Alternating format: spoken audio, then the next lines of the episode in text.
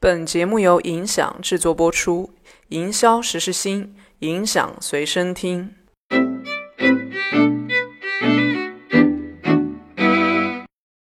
Hello，大家好，今天我们请到了一位嘉宾，他来自罗技大中华区副总裁兼 CMO Andy，在 B 站和抖音应该玩的很多啊，还有呃刚刚尝试，二次元电竞，应该这么去讲这个问题啊。B 站和抖音对于逻辑这样一个品类来讲，我我觉得就是其实蛮难玩的。是为什么？我们的我们的这个购买频次啊，就是因为我做过快销，也做过这个耐销，耐销是电子消费品，不太一样。啊，我们我们看一瓶汽水，我觉得一礼拜你喝两到三次，是但是我们一个鼠标两到三年才换一次。是所以大家玩法不太一样。说频次这个事情，你你要你要从另一个角度去去讲，这个产品没法起的频次。所以我们看到 B 站、抖音也好，这些这个提频的这个这这个化妆品，呃，这个这个呃饮料、食品。或者是大件，像汽车都敢去玩，因为它单价比较高，对所以它的商业逻辑是比较通的。但是我们是想去怎么去讲呢？我们说，其实你看，我们如果从人货场逻辑来讲，这个人我们不一定只给他鼠标键盘，我们可以给他其他东西。嗯，我们给他一个鼠标垫，给他一个杯子，可以给他一个盲盒，给他一个键帽，让你的你的横向扩展比较多。我们如果每一个人从从早上起来七点钟到晚上十点钟睡觉，你所接触的品类一定特别多。对，如果你限制了自己，那么这个就就是就是另一个问题了，就是说我们我们我们在商业上讲连带销售的问题。是所以我们其实想通过什么呢？想过想通过我们更多的品类去到 B 站、抖音去把这个用户获取进来，或者是我们通过一个有趣的内容把它获取进来。那这些用户我们放在里面，这个逻辑就跟这个思路就跟以前我们说，我们这个人呃呃看到我们产品必须要买不一样的，这个是一个。互联网逻辑，我先把这个用户获进来，叫 ARR 的逻辑嘛。啊，我们把它混进来之后，不断的跟他沟通互动，成为我的这个一个客户，可能买了一个东西，他买了一个东西，他又还有两种价值，一种是继续买你其他东西，嗯，或者继续升值升级这个 Hello Kitty 版，什么手这个这个守望先锋版，不同东西。它还有一种呢，它可以帮助你去破圈，它可以创造其他内容。是所以其实我我我我我看这个时代比较有意思一点，就是你的用户，嗯，还可以是内容创作者。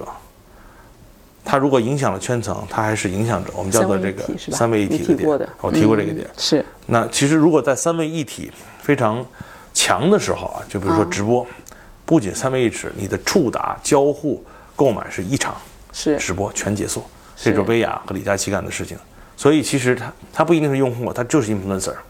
但是你你信任他的时候，他可以创造出很多东西。他他不是那种。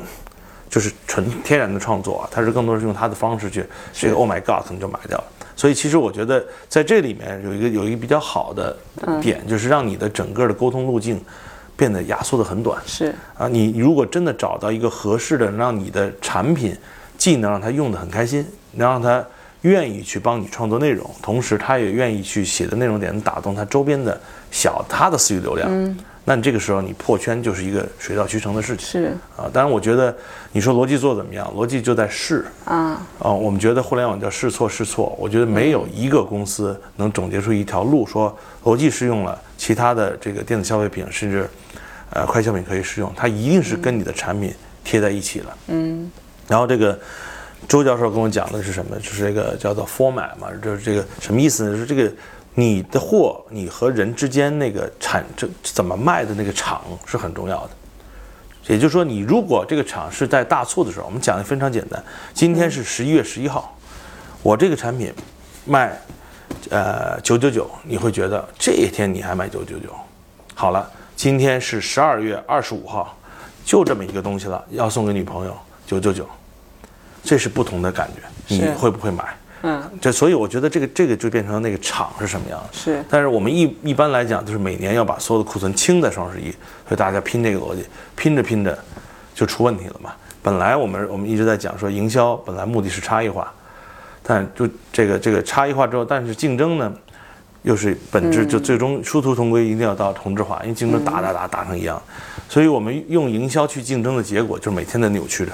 又想差异化，打完就同质化，然后再差异化，再同质化。所以其实我觉得蛮有意思的，这个事儿要不断的去变，根据你的你提供的 offer 给他产品和内容，嗯，给到你目前想想获取的新的客人，呃，新的客户，不断的调整你的这个、这个我们叫的场景化的一个思路啊。